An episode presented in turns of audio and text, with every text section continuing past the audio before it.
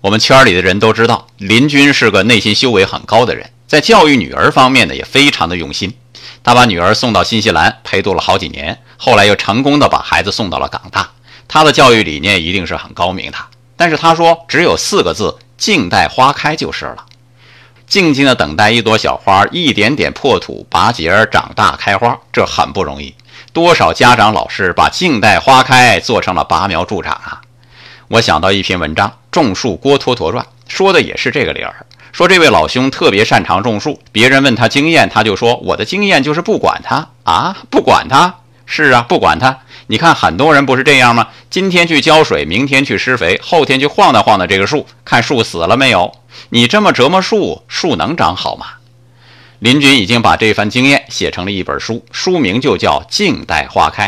今天回复“花开”看文章，爱生活，高能量。